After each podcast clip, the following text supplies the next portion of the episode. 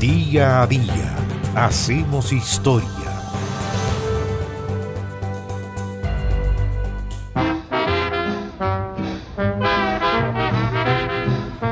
La publicidad en múltiples revistas juveniles de la época, y hablamos desde la década de 1920 hasta 1960-70, era la foto de un hombre de físico atlético que decía, yo también era un alfeñique. Publicidad de la metodología de ejercicios de Charles Atlas, el físico culturista estadounidense que murió el 23 de diciembre de 1972. Había adoptado la nacionalidad estadounidense, pero había nacido en Italia. Se llamaba Angelo Siciliano y había nacido el 30 de octubre de 1893 en Acre, en Calabria.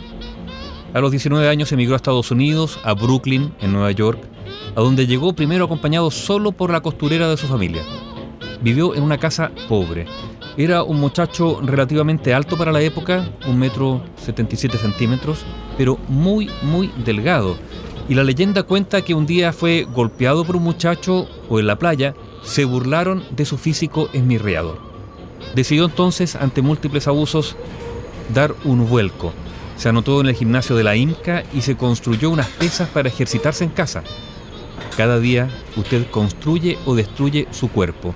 Puede pues fortalecerlo o romperlo. Lo escribió más tarde y fue la máxima de su vida. Sin embargo, en el inicio, los meses pasaban y su físico no sufría modificaciones. Empezó entonces a estudiar el funcionamiento del cuerpo, leyendo cuánto encontraba en relación a la salud. Así, decidió cambiar de rumbo y probar un método propio. Un día compró cuerdas, armó un extraño sistema de tensiones en su casa y comenzó a entrenar a su manera. La lógica era extraña pero efectiva. Tensionar sus músculos usando sus otros músculos. Por ejemplo, tomarse las manos y hacer fuerza en direcciones opuestas. Con su propio entrenamiento, en poco tiempo el joven Angelo ganó peso, musculatura y fuerza, sus compañeros del gimnasio no podían creer en el cambio. Fueron ellos quienes rebautizaron al joven italiano y de algún modo iniciaron el mito. Empezaron a decirle Atlas, en referencia a una estatua de Atlas que había cerca del gimnasio. Charles Atlas fue el nombre que adoptó incluso después oficialmente. Por entonces empezó a ganar alguna fama. Le ofrecieron hacer el papel de Tarzán en una película, pero no aceptó.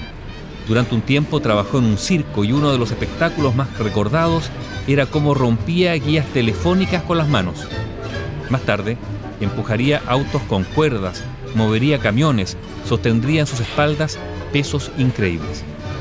El año 1921, la revista Physical Culture organizó un concurso de físico-culturismo en el Madison Square Garden. Charles se presentó y ganó el hombre más perfectamente desarrollado del mundo lo llamaron, lo publicó la revista. Y al día siguiente, ese magazine repitió el concurso y Charles Atlas nuevamente ganó. ¿Qué hicieron los organizadores? Dijeron que no tenía sentido seguir organizando el evento porque siempre él lo iba a ganar.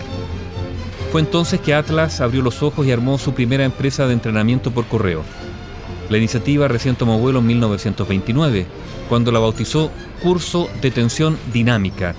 A cambio de una cantidad de dinero llegaban las pautas de ejercicios elaboradas por Charles, que tenían la particularidad de ser simples, no requerían implementos sofisticados y podían hacerse efectivamente en casa. Se llegó a decir que al menos 6 millones de jóvenes lo tenían de maestro. Hacia 1930 no había kiosco de revista que no tuviera un anuncio de la publicación de Charles Atlas. Y no era cosa solo de norteamericanos, porque con el tiempo abrió oficinas en varios lugares del mundo. Se hizo, por supuesto, multimillonario. Charles Atlas se convirtió así en un ícono mundial y a él se debe, por ejemplo, la existencia de Arnold Schwarzenegger, que creció admirándolo. Sobre el ocaso de su vida, Atlas se dedicó a escribir y criticar el estilo de vida de sus contemporáneos. Advertía sobre la alimentación, sobre los hábitos de la época, fue sin duda un adelantado. A los 79 años sufrió un infarto. Sobrevivió. Sin embargo, a los pocos días de salir del hospital, reanudó su rutina de ejercicios como si nada hubiera pasado. Así, como metódicamente entrenó a su cuerpo, fue su cuerpo quien lo detuvo. El 23 de diciembre de 1972, Charles Atlas, el adelantado físico-culturista, el inventor de la tensión dinámica, murió en su casa en Long Beach, en Nueva York. Bio Bio, la radio con memoria.